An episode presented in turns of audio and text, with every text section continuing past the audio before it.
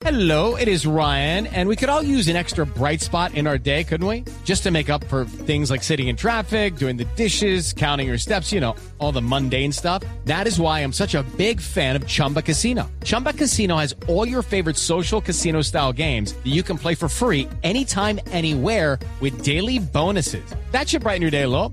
Actually, a lot. So sign up now at chumbacasino.com. That's chumbacasino.com. No purchase necessary. BGW. Void were prohibited by law. See terms and conditions. 18 plus. Son las 12 del día, 16 minutos. Aquí seguimos conectados con ustedes en Mañanas Blue. Vamos hasta la una de la tarde. Gracias a quienes vuelven a la emisión eh, central de este programa, que estaban en sus noticias en Medellín, en Cali, en Barranquilla, en Bucaramanga. Y seguimos hablando, pues sin duda, de la noticia del día, pero hay dos noticias importantes en Colombia y no podemos dejarlas opacar. Una es, evidentemente, el inicio del cese al fuego bilateral entre el Ejército de Liberación Nacional, el ELN, y el Ejército de Colombia. Y pues otra, pues tiene que ver con las declaraciones del hijo del eh, presidente Gustavo Petro. Y por esa razón me parece importante saludar a esta hora al senador del Polo Democrático y además miembro del Pacto Histórico, el senador Iván Cepeda, quien ha estado también a la cabeza de estas negociaciones con el ELN y que seguramente la dicha, eh, senador Cepeda, era mayor ayer que se empezaba ese diálogo y ese cese al fuego con el ELN y pues se opaca inmediatamente con la situación y lo que exponía la Fiscalía de la campaña del presidente Gustavo Petro y lo que decía el hijo del mandatario. Senador Cepeda, ¿cómo afecta esto que estamos empezando a ver de la financiación de la campaña del presidente Gustavo Petro con lo que estábamos, si pudiésemos decirlo de alguna manera, celebrando que es un cese al fuego y es que va a haber menos muertos en Colombia si se cumple como se pactó?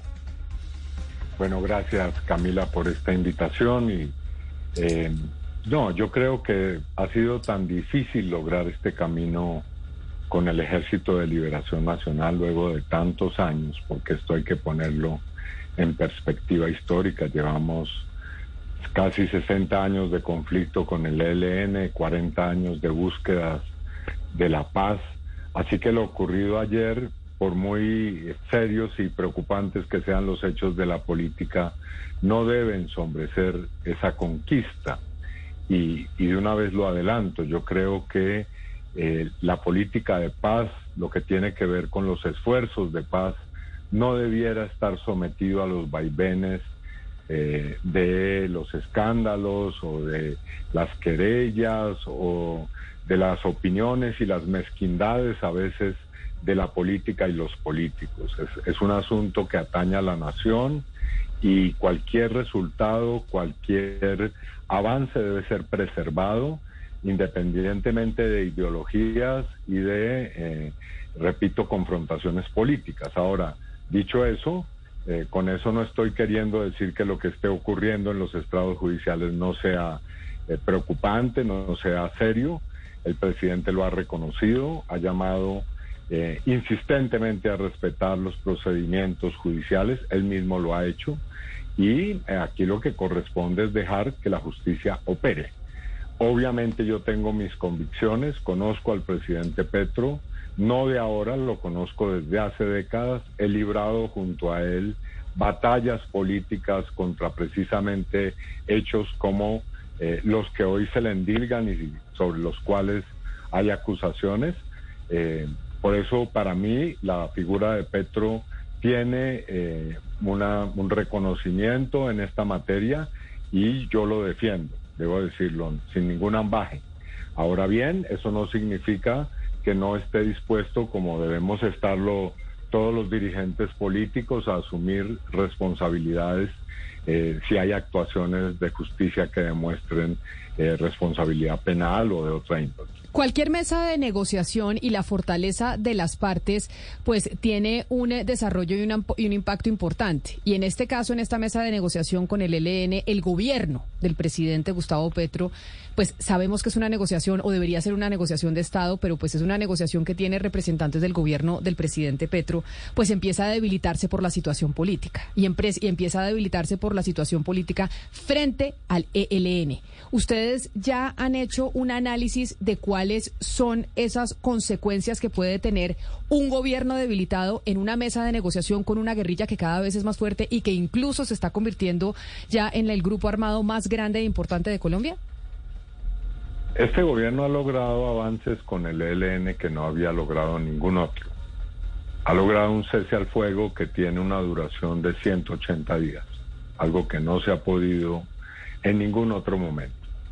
Y ese es un cese al fuego que no va a ser verificado con la mirada complaciente de este gobierno, sino va a ser verificado por un mecanismo que ha adoptado el Consejo de Seguridad de las Naciones Unidas. Así que no le quepa duda a Camila y a quienes nos escuchan que habrá un control riguroso sobre lo que ocurra en estos 180 días. Ese es un mecanismo que tiene independencia y que tiene fortaleza. El gobierno no ha hecho ninguna concesión, eh, ni ha habido ninguna especie de pacto secreto con el ELN, así que los avances con el Ejército de Liberación Nacional, que me parece son indudables, eh, deben ser reconocidos en esa instancia y, repito, preservados, porque aquí no se puede someter a los vaivenes y a los caprichos de los intereses particulares algo que tiene una connotación que va más allá de un gobierno. Y la delegación sí es una delegación de gobierno, pero tiene una pluralidad también en la que hay otros sectores políticos. Eso hay que reconocerlo y ponerlo ahí se ha creado un comité, el Comité Nacional de la Participación, que tiene una No, claro, yo lo entiendo, doctor Cepeda. Importante, sin duda alguna. Pero, pero déjeme, yo lo interrumpo, porque lo que sí es cierto es que en medio de una debilidad de una de las partes, y en este momento el gobierno nacional, pues está débil, y está débil por una situación política, por una situación que em, pues e, está ahí sobre la mesa, y eso fortalece a la contraparte, que es el ELN. Y claro que, la, que, que este gobierno ha logrado algo que nunca se había logrado con esta guerrilla, pero también esta guerrilla nunca había sido tan fuerte como hoy. Nunca. Nunca se había fortalecido tanto el ELN como ahora. Entonces, Perdóname, Camila. Es decir, la guerrilla no es fuerte por este gobierno. No, eso no es cierto. La guerrilla es fuerte porque durante el gobierno de Duque, cuando se supone había una política realmente de atacarlo, se duplicó. El ELN fue, si ustedes quieren, entregado a este gobierno con el doble de fuerza que lo había dejado el gobierno anterior, el gobierno del expresidente Santos. Así que la presencia del ELN su capacidad operativa hoy no es gracias a la complacencia o la debilidad de este gobierno, sino a una realidad que fue creada. Y creo que es a partir de eso que hay que juzgar lo que está ocurriendo. No quería interrumpir, perdón. No, no, no, no, ni más faltaba, pero se lo digo, ¿sabe por qué? Porque incluso desde la Defensoría del Pueblo hacen un balance que acaban de enviar, que se acaba de publicar el día de hoy, senador, y, y, el, y el balance pues se titula que nos estamos dejando coger ventaja de los grupos armados ilegales. Y por eso yo le digo, en medio de esa negociación en donde las, en donde las partes y la estrategia tiene que ser que estén fuertes, porque usted para llegar a una mesa a negociar, como es lo que está pasando con el ELN, entre más fuerte, pues más, más capacidad de negociación tiene. Por eso le digo, no se pierde capacidad de negociación con el ELN en esta mesa y en este proceso con el escándalo que está enfrentando el gobierno nacional en este momento? No, yo lo que digo es el gobierno tiene una política clara, eh, ha mantenido una acción eh, militar con relación al ELN y concretamente las fuerzas militares. Si se quiere ver las estadísticas, ha habido un combate casi cada dos o tres días con unidades del ELN. Se han presentado capturas y se ha presentado también combates en los que lamentablemente pues han muerto miembros de la fuerza pública y también personas que integran el ELN. Así que si la pregunta es si este gobierno por sus problemas y sus discusiones y debates ha tenido debilidad con el ELN, la respuesta es no esto que estamos adelantando se adelanta sobre el respeto a la Constitución, a la ley, y en no ha habido ninguna clase de concesión grácil al Ejército de Liberación Nacional. Senador Iván Cepeda, usted mencionó hace un momento que dentro de los pasos importantes que se han dado con el ELN está el establecimiento del Comité de Participación de la Sociedad Civil. Ayer hablamos aquí con varios de ellos, hicimos transmisión de una parte de la, de la instalación eh, y oyendo a algunas de las personas que intervinieron en esa instalación, eh, pues uno se pregunta si esto que ustedes como negociadores han dicho no vamos hacia allá, de pronto si tiene una posibilidad, un waves were mighty and fierce as could be when my lady and I got lost at sea. We tossed and turned and we nearly drowned when my brave little boat went down. Whoa, whoa, whoa, no, none of that's true. You haven't had a date in a year or two. The sea was calm and the sky was clear and you crashed right into the pier. Yeah, fine. Accidents don't just happen in sea shanties, so Progressive Boat Insurance has you covered. Take as little as four minutes to see what you can save at progressive.com. Progressive Casualty Insurance Company and affiliates covered subject to policy terms and not available for all boats or in all situations. Gracias por la pregunta, pero hasta ahora nadie, ni el ELN, ni el gobierno, ni siquiera los miembros del Comité Nacional de la Participación han planteado esa posibilidad. Eh, y no lo han hecho porque eh, partimos de la convicción de que existen los mecanismos, eh, tanto legales como constitucionales, como institucionales, para producir esos cambios. Así que no es allá donde apunta el horizonte de nuestro trabajo.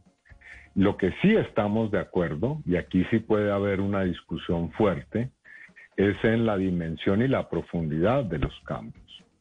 Pero yo llamo la atención a quien haya escuchado ayer a Pablo Beltrán en su intervención, eh, que fue un- una de las últimas en, en la jornada de ayer, eh, cuando él planteó sus propuestas como guerrilla del ELN. Eh, y realmente de los cuatro asuntos que él expuso, yo no encuentro realmente uno en el que no se pueda eh, lograr de una manera eh, pues consensuada un acuerdo, que hay necesidad de que Colombia tenga soberanía, que hay necesidad de acabar con la corrupción. Bueno, es que en eso estamos precisamente hoy discutiendo sobre la corrupción, eh, que hay la necesidad de justicia social y de unas reformas sociales, que hay la necesidad de pagar la deuda social y no la deuda externa. Bueno, eso pueden ser asuntos que susciten una gran polémica, especialmente con quienes están también sentados en el comité de la participación, que son los gremios. Y para eso han sido invitados, para que haya una discusión serena, sosegada, pero también consensuada sobre estos asuntos. Así que yo no vería, lo digo sinceramente, y no es la posición del gobierno, quiero reiterarlo, que debamos promover eh, ni siquiera plantear el problema de una constituyente. Senador Cepeda, eh, en los titulares de diarios internacionales está la coyuntura actual de las audiencias del hijo del presidente Petro. ¿Usted cree que esta coyuntura eh, actual tiene algún impacto, tendrá algún impacto en el apoyo internacional a la paz total? Pues eh, no lo creo. Para ser sincero, em, yo creo que la comunidad internacional, a diferencia de lo que pasa en nuestro país, sí tiene claro que el problema de la paz es un problema que debe ser tratado de una manera distinta a como se tratan otros asuntos políticos. Porque el problema de la paz, para decirlo claramente, es el que de alguna manera es- se conforma en el fundamento de resolver los grandes problemas de nuestra nación. Si Colombia eh, no logra de alguna manera avanzar en materia de paz, eh, puede irse por ese peligroso camino que sería un tercer ciclo de una violencia cada vez más descompuesta en la que primen las economías ilícitas, en, las que prime el desgobierno en muchos territorios del país.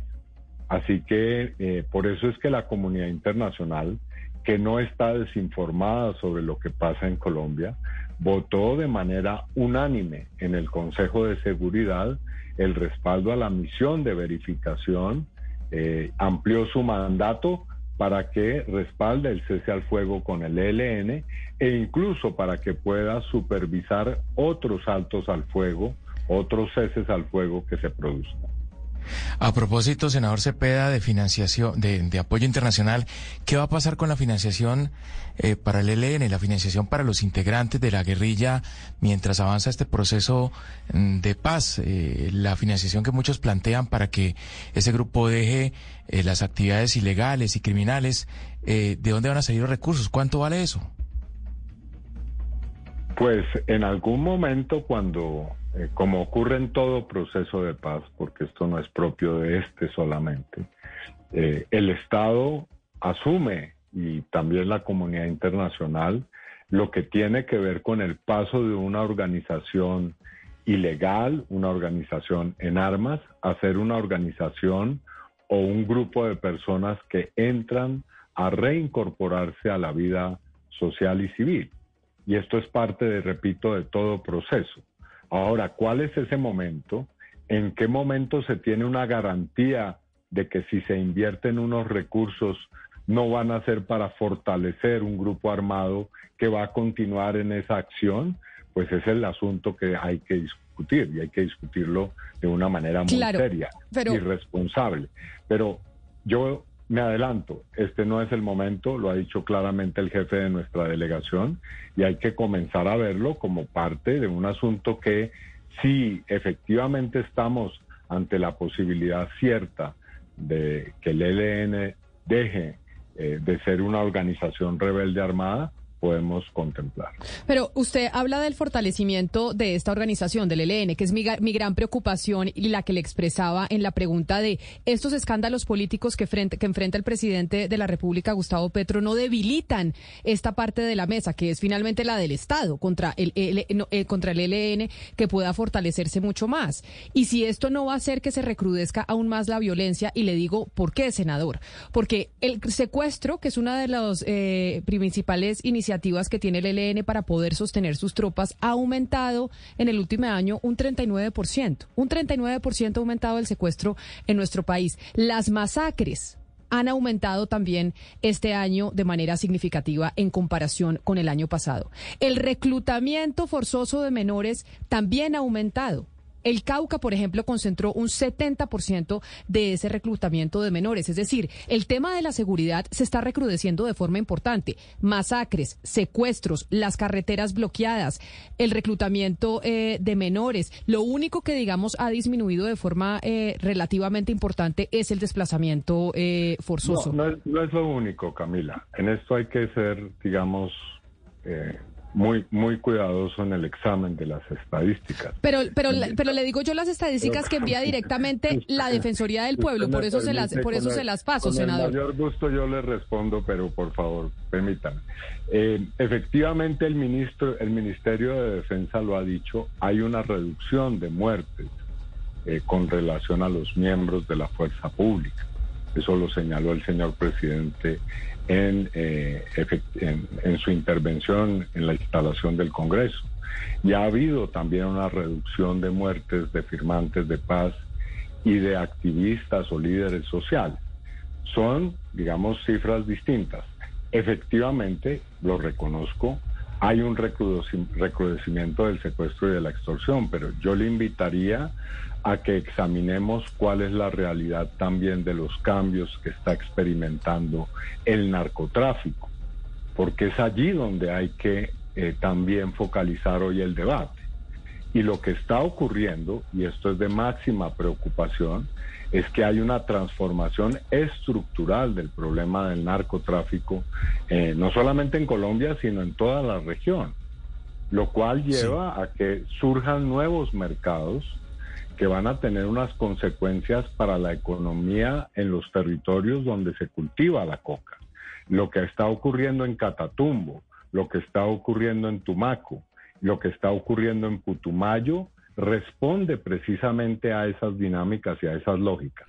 Ahora bien, yo sigo eh, insistiendo, si usted mira las estadísticas, el Ejército Nacional, la policía ha continuado su acción de enfrentar al Ejército de Liberación Nacional con With lucky landslots, you can get lucky just about anywhere. Dearly beloved, we are gathered here today to Has anyone seen the bride and groom?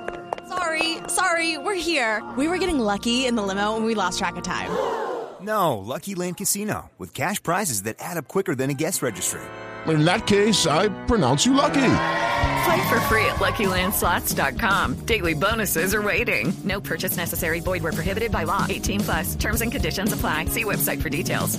La misma o mayor efectividad e intensidad que antes. Pero mire, mire, mire, senador Cepeda, que hay una gran paradoja en esta negociación. Por un lado, el ELN quiere que la sociedad civil se vincule de manera muy directa, muy estrecha a la negociación y participe de la misma.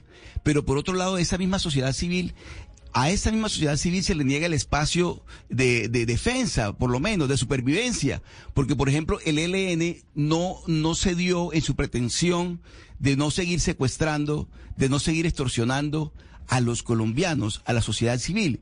Y en la mesa, en esos preacuerdos de ustedes, el gobierno al parecer tampoco logró convencer al ELN que en, esa ese aspecto tan puntual como es el de los secuestros y las extorsiones, el ELN hubiese cedido para no seguir atentando contra esa sociedad civil de la que el ELN quisiera tener una participación mucho más directa en la mesa y en la negociación? Pues la realidad es que hoy tenemos un cese al fuego que apunta precisamente a eso. Eh, no es que el gobierno no haya logrado hacer que el ELN eh, se convenciera de que debe dejar el secuestro, porque el gobierno no partía de la premisa de que eso está en discusión. El secuestro es una actividad que está claramente proscrita y efectivamente desde ese punto de vista no habrá ninguna contemplación frente a esa clase de conductas. Lo que sí estamos tratando es que el alto al fuego, el cese al fuego con el ELN, vaya produciendo efectos de tal naturaleza que amplíe su radio de acción para lograr que muy pronto ese tipo de prácticas no solamente se debiliten, sino se acaben. Pero la realidad es que hoy existe un mecanismo de verificación que puede tener efectos muy positivos en esa materia y que vamos hacia 180 días de un alto al fuego que no tiene ninguna comparación anterior en materia de un acuerdo de esta naturaleza. Eh, senador Iván Cepeda, usted conoce a Nicolás Petro Burgos, eh, sabe como todos, pues porque era de público conocimiento cuál era el cargo que él tenía en la campaña. ¿Qué tanto le sorprende lo que hizo? Y digo lo que hizo, pues porque él mismo ya eh, lo ha reconocido según lo que hemos conocido por parte del fiscal. Y, y si le sorprende, ¿qué cree que pudo haberle pasado? Mire, para ser franco, yo no he tenido una relación ni estrecha ni personal con el señor Nicolás Petro. Em, he conocido, por supuesto, que pues, de su existencia, obviamente por su actividad, eh, pero no he sido una persona con la cual yo haya tenido una relación especialmente estrecha. He visto los desarrollos de esta situación y creo que es evidente que tiene que responder ante la justicia, que tiene que hacerlo eh, presentando las pruebas y las evidencias que tenga y respondiendo. Así lo ha pedido también su propio padre. Así que lo que puedo decir sobre ese particular es que se ha incurrido en hechos de corrupción, se ha tenido que ver efectivamente con esa clase de conductas, pues evidentemente tiene que responder sin ninguna clase de ambigüedades ni contemplación. Ahora bien, hay que aclarar, por supuesto, si eso implica, eh, no solamente lo implica a él, sino que implica también, eh, digamos, al, a la coalición política, al pacto histórico y al presidente. El presidente ha sido muy claro que eh, va a asumir ante la justicia como lo dice hoy un comunicado, lo que tenga que asumir en lo que a él atañe. Pues, eh, senador Iván Cepeda del Polo Democrático y del Pacto Histórico, como lo decía yo empezando esta entrevista, hay dos noticias importantes que hoy nos atañen en Colombia. Uno, el inicio del cese al fuego y que no lo podemos dejar pasar ni, lo, ni, ni podemos dejar que otra información lo opaque. Pero sin lugar a dudas, la otra información son las declaraciones del hijo del presidente Gustavo Petro y por eso era importante hablar con usted sobre esos dos temas. Y le agradezco enormemente que haya aceptado esta llamada y estos minutos porque sabemos que está ocupado, así que mil gracias por habernos atendido.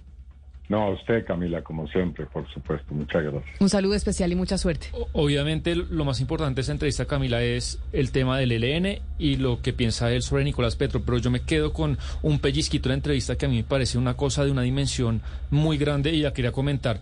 ¿Usted se acuerda que hace unos meses eh, Gustavo Petro dijo que un verdadero proceso de paz, que no fue el de La Habana, en sus palabras, es el que también discute el modelo económico? Lo dijo él. Dijo, en La Habana faltó discutir el modelo económico. Y acá nos dice el senador Cepeda que por qué no, no, no dice que sea noticia, pero lo sugiere por qué no desconocer la deuda externa para pagar la deuda interna. Es decir, yo lo que interpreto a partir de lo que dice el presidente, lo, lo que nos acaba de decir el senador Zapeda, es que el gobierno está dispuesto a negociar cosas como la deuda externa con el ELN. A mí, a mí de verdad me, pues para cogerse la cabeza para cogerse la cabeza. Pues por eso, Sebastián, es que es importante que no dejemos que un escándalo, que es obviamente el del hijo del presidente Gustavo Petro, opaque estos otros temas que son muy importantes.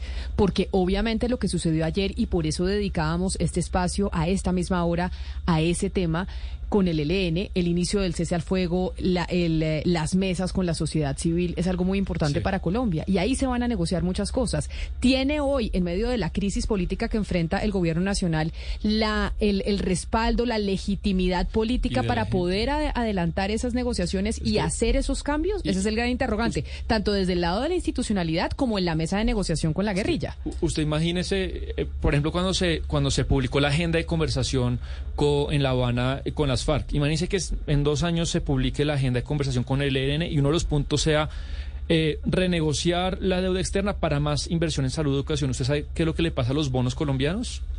No, pues por supuesto, por supuesto, por eso Claudia era importante hablar con el eh, senador Iván Cepeda sobre estos dos temas que son los más importantes en la agenda política hoy. Claudia, a Claudia la veo, pero no Y- la y por oigo. eso- Ay, y ya, por es que no, la, eso- no le habían abierto el micrófono, Claudia, ahora, Ah, ahora sí la escucho.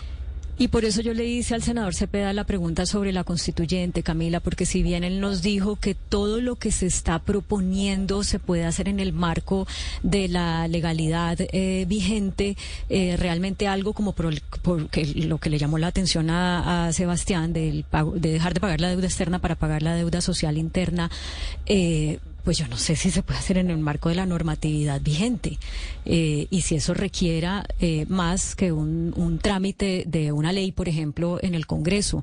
No estaría tan segura de eso y por eso creo que el tema de la constituyente pues no está totalmente eh, fuera del camino, aunque no se diga y aunque se niegue. Y mucha atención, 12 del día, 42 minutos. Claudia, porque a esta hora hay comunicado a la opinión pública del pacto histórico, que es el pacto que llevó al presidente Gustavo Petro al poder. Obviamente se han escuchado voces de miembros de ese pacto durante toda la mañana en los medios de comunicación y desde anoche con reacciones a lo que ha dicho el hijo del presidente Gustavo Petro, Nicolás Petro. El pacto histórico dice en su comunicación lo siguiente, quienes están conectados con nosotros a través de nuestro canal de YouTube, en unos instantes van a poder exactamente esa, ver esa comunicación escrita. El titular del comunicado del pacto histórico es en defensa del presidente Petro y la independencia de la justicia. El comité político y la bancada en el Congreso de la República del pacto histórico ante los hechos relacionados con el supuesto ingreso de dineros ilegales a la campaña presidencial en la costa caribe manifiesta lo siguiente. Nuestro respaldo irrestricto y solidaridad con el presidente Gustavo Petro. Su causa de vida ha sido la lucha contra la corrupción, las mafias, la parapolítica y la narcopolítica en todo el país y principalmente en la costa caribe arriesgando su vida e integridad. Segundo, respetamos la labor de la justicia y solicitamos plenas garantías en todas las instancias y etapas de la investigación, así como la independencia y transparencia que exige el ordenamiento constitucional y legal en contra de cualquier prejuzgamiento y politización. Tercero, en este punto del proceso penal, y lo resaltan en negrillas, como ustedes lo pueden ver en pantalla, no ha sido demostrado que haya ingresado a la campaña presidencial el dinero supuestamente recibido por Nicolás Petro Burgos, ni mucho menos que el presidente de la República y la gerencia nacional de la campaña compartieran de la recepción y uso de dichos dineros. En consecuencia, rechazamos y solicitamos al fiscal delegado a cargo de la investigación limitarse a expresar lo estrictamente probado en el proceso y abstenerse de, de asegurar que existe relación jurídicamente vinculante entre la campaña presidencial y los dineros recibidos por Nicolás Petro. Cuatro, Pretender acabar el mandato del presidente desconociendo la voluntad popular y como resultado de intereses políticos sería un golpe grave a la democracia, la justicia, a la justicia y a la estabilidad institucional a la que no a la que nos opondremos junto a la mayoría de la sociedad. Cinco, llamamos a la militancia, simpatizantes y pueblo en general a fortalecer la unidad y la organización en todos los municipios, departamentos y en el exterior en defensa de la democracia y del presidente Gustavo Petro. Y por último, firman los miembros del pacto histórico. Dicen, conminamos al gobierno a seguir desarrollando el programa que respaldamos plenamente y que contiene las reformas estructurales indispensables para avanzar como nación y que se expresa en el Plan Nacional de Desarrollo. Colombia, potencia Mundial de la Vida. Acaba de salir publicado ese comunicado por parte del Pacto Histórico, que es la bancada de gobierno que llevó al presidente Gustavo Petro al poder. Y por eso quiero saludar a esta hora al representante Alejandro Ocampo, precisamente representante del Pacto Histórico que está conectado con nosotros a esta hora, representante Ocampo, preguntándole, ¿no se asume por parte del Pacto Histórico ningún tipo de responsabilidad, ni siquiera por haber avalado al hijo del presidente Nicolás Petro y, ver que él mismo ha confesado el tema de ingresos eh, de platas irregulares a la campaña? ¿No se asume ningún tipo de, de responsabilidad por parte de la colectividad y simplemente es un apoyo irrestricto al presidente? Camila, buenas tardes a ti, a mis amigos y a mis colegas, a toda la gente que nos ve hasta ahora. Claridad es, eh, primera claridad uno, el pacto histórico no avaló a Nicolás Petro. Cuando Nicolás Petro fue candidato, lo hizo pues creo que fue por la Colombia Humana, no sé, pero no, no existía el pacto histórico aún. Ya el pacto histórico no tiene responsabilidad jurídica, legal y política frente al tema del hijo del presidente. Eso es lo primero. Lo segundo, hasta donde yo entiendo, no tenemos aún la confesión de la que tú haces mención de los dineros en la campaña. Si aún no la tenemos. Creo que lo importante es que, lo he dicho esta mañana en los medios, hombre, es que permitamos que la audiencia termine, que la audiencia judicial termine, para que escuchemos esa parte porque aún no la hemos escuchado cuando escuchemos esa parte creo que podremos pero representante yo yo lo entiendo pero lo que pasa es que sí queda eh, muy difícil pues creer que no haya una responsabilidad del pacto histórico en eh, el papel político que jugó Nicolás Petro en la campaña del presidente porque él era uno de los representantes importantes en la costa caribe de la campaña, pero además porque el propio presidente Gustavo Petro fue el que le dijo en su momento a su hijo que se lanzara a la gobernación del Atlántico. Fue él el que le dijo, porque el mismo presidente lo dijo públicamente en frente de periodistas, que no había que no había nadie más, claro, pero pues el pacto histórico surge gracias al presidente Gustavo Petro. no había pacto, el pacto histórico no fue, no existíamos como pacto histórico, no como responder por una acción de cuando no existíamos. Digo, no, primera claridad, nosotros no tenemos nada que ver con eso.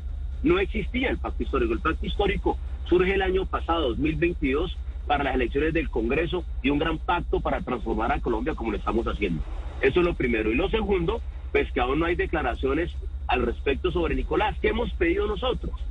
Que en verdad se esclarezca la verdad. Que lleguemos al final de esto y que Colombia pueda conocer la verdad. Pero la primera verdad es que hoy no tenemos el, digamos, yo ayer escuché muy acuciosamente la audiencia durante ocho horas, escuché una serie de audios y unas, eh, y unas imputaciones del fiscal de respecto a las conversas entre Nicolás y su ex esposa.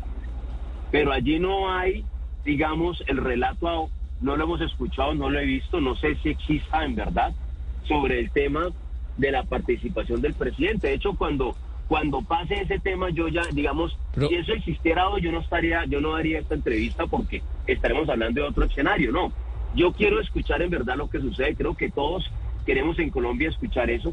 Lo que me aterra es que estemos dando, por cierto, algo que aún no se ha escuchado. Representante. he buscado en los medios de las grabaciones toda la mañana donde, digamos, el hijo del presidente se refiera a los dineros de la campaña. No lo he escuchado, la verdad.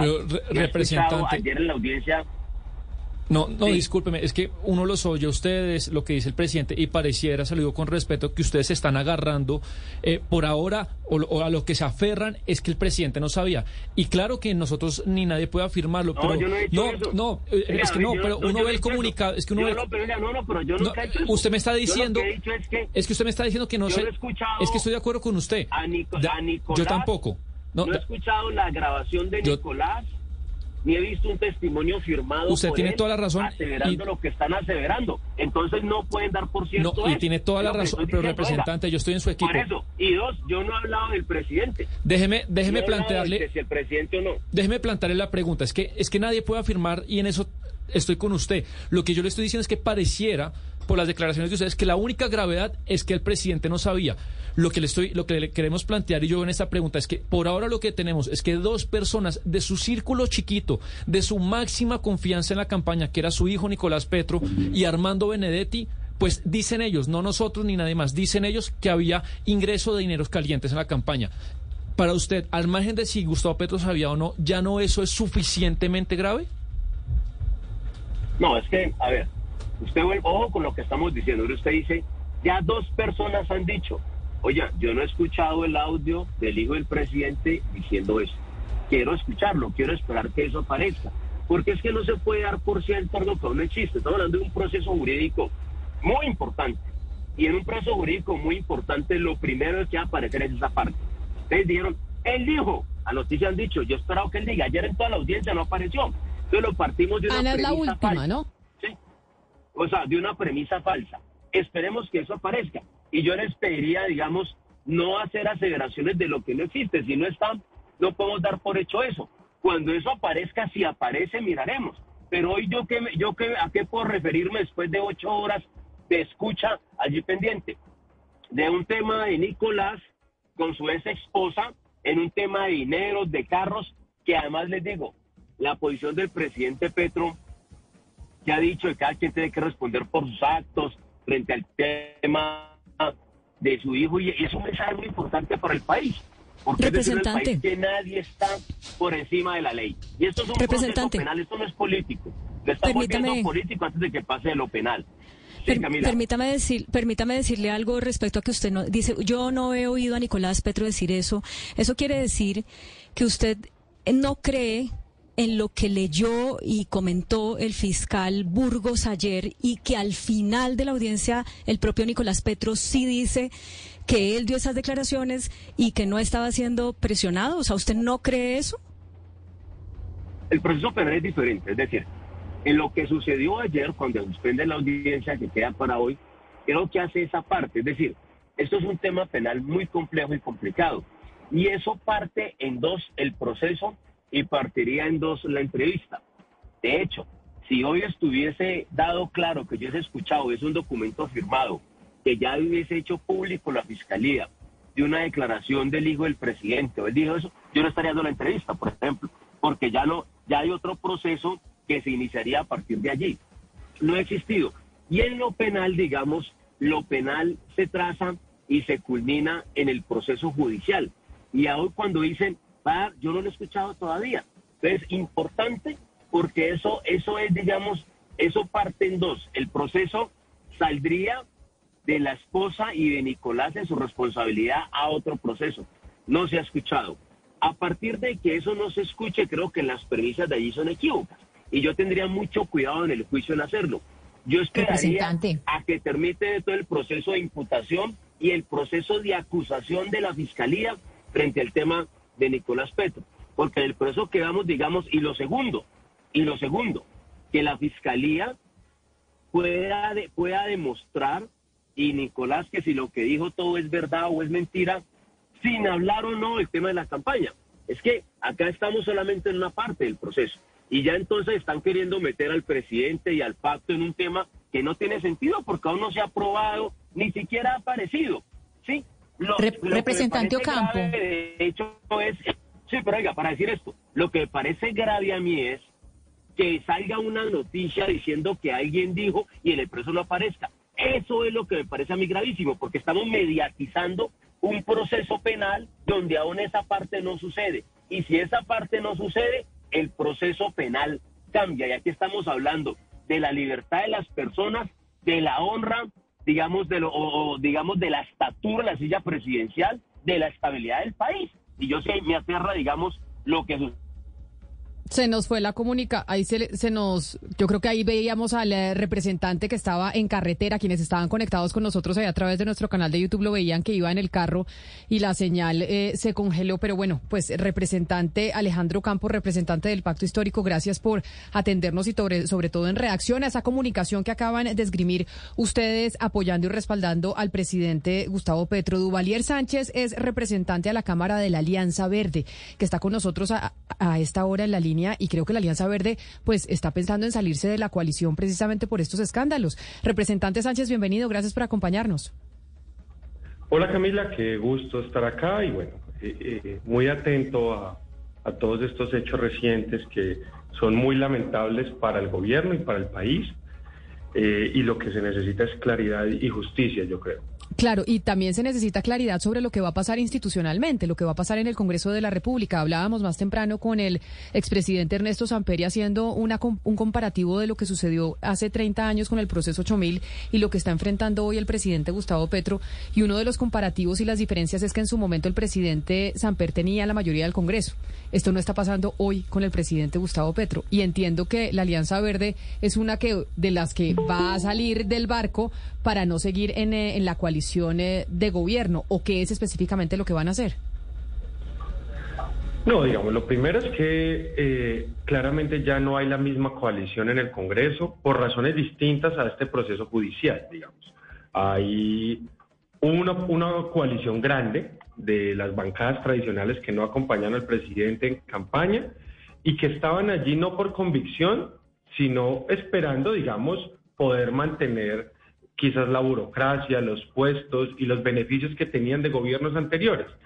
Cuando tuvieron que eh, entrar a respaldar las propuestas del gobierno, entonces se denotó que no había convicción, sino que había simplemente un reacomodamiento por beneficio propio que no se dio y por eso eso, digamos, se terminó dividiendo esa coalición y unos saltaron de ser de gobierno a ser independientes o opositores como el partido de la U o el Partido Conservador o el Partido Cambio Radical.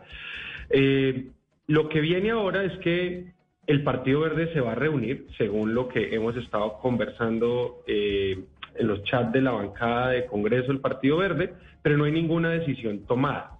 Algunos congresistas del Verde incluso son independientes o de oposición eh, desde hace rato, y otros hemos decidido acompañar lo que creemos que son reformas sociales justas, haciéndole mejoras y acompañándolas, digamos, en las discusiones y a través de proposiciones, que creo que es lo, lo sensato. No decir que todo está mal porque sí o todo está bien porque sí.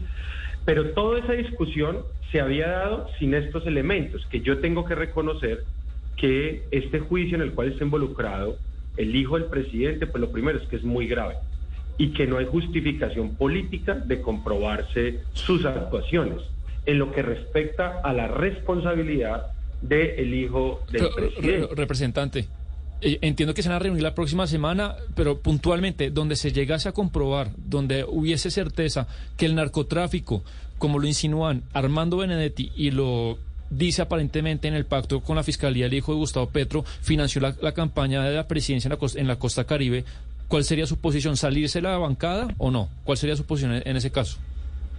La mía, no la de la sí, bancada. Sí, la suya, claro, por supuesto. Mire, lo primero es, mi origen político no es en el petrismo. Yo llegué a la política por la ola verde, lo que fue la campaña de Mocus más Fajardo. Pero sí llegué a respaldar la candidatura de Gustavo Petro después de que salí electo eh, congresista. No fue antes. Es decir, yo no soy el primero en llegar a este proyecto, quizás soy uno de los últimos, pero sí tengo que decir que mientras el presidente respete el proceder de la justicia y del juez, que es quien tiene que valorar las pruebas, la evidencia y los testimonios, respete la constitución y no se compruebe que el presidente estuvo involucrado, que el presidente conoció y que el presidente autorizó el ingreso de dineros ilícitos o dineros que no fueron reportados por la gerencia de la campaña, yo me mantendré respaldando las políticas del gobierno y le pediré al partido que sigamos eh, acompañándolo como un partido y una bancada de coalición de gobierno. Pues es... Sí, sí, el presidente es vencido en juicio y se demuestra que eh, tiene responsabilidad judicial y penal o que el presidente quiere interferir en la justicia o en la constitución, también, digamos, allí cambiaré mi postura y por supuesto que no acompañaré eh, ni al gobierno ni acompañaré una postura de que el partido continúe respaldando. Yo creo que aquí hay que defender la división de poderes y aquí hay que permitirle al juez y a la justicia que obre. El fiscal y la fiscalía, de una u otra manera, pues yo no confío en la fiscalía, yo no creo en el fiscal, yo creo que el fiscal tiene un debate político zanjado con la presidencia de la República, con el presidente Gustavo Petro, pero yo sí creo en los jueces de este país. Pues, eh, representante a la Cámara por la Alianza Verde, Duvalier Sánchez, mil gracias por hablarnos de la posición del, eh, del Partido Verde un poco y de la posición en la Cámara de Representantes suya frente a la situación de la coalición de gobierno, porque ese es otro de los interrogantes de qué va a pasar con la institucionalidad cuando el presidente Gustavo Petro pues no cuenta con las mayorías en el legislativo y ahora pues mucho menos después de lo que se conoce del proceso de su hijo. Vamos a hacer una pausa, así llegamos nosotros al final eh, de Mañanas Blue. A ustedes gracias, un feliz eh, fin de semana. Después de la pausa sigan conectados con más noticias que llegan nuestros compañeros de Meridiano Blue. Okay, round two. Name something that's not boring. A laundry? Ooh, a book club. Computer solitaire, huh? Ah, sorry, we were looking for Chumba Casino. That's right. ChumbaCasino.com has over 100 casino style games. Join today and play for free for your chance to redeem some serious prizes. ChumbaCasino.com. No purchase necessary. Void where prohibited by law. 18 plus terms and conditions apply. See website for details.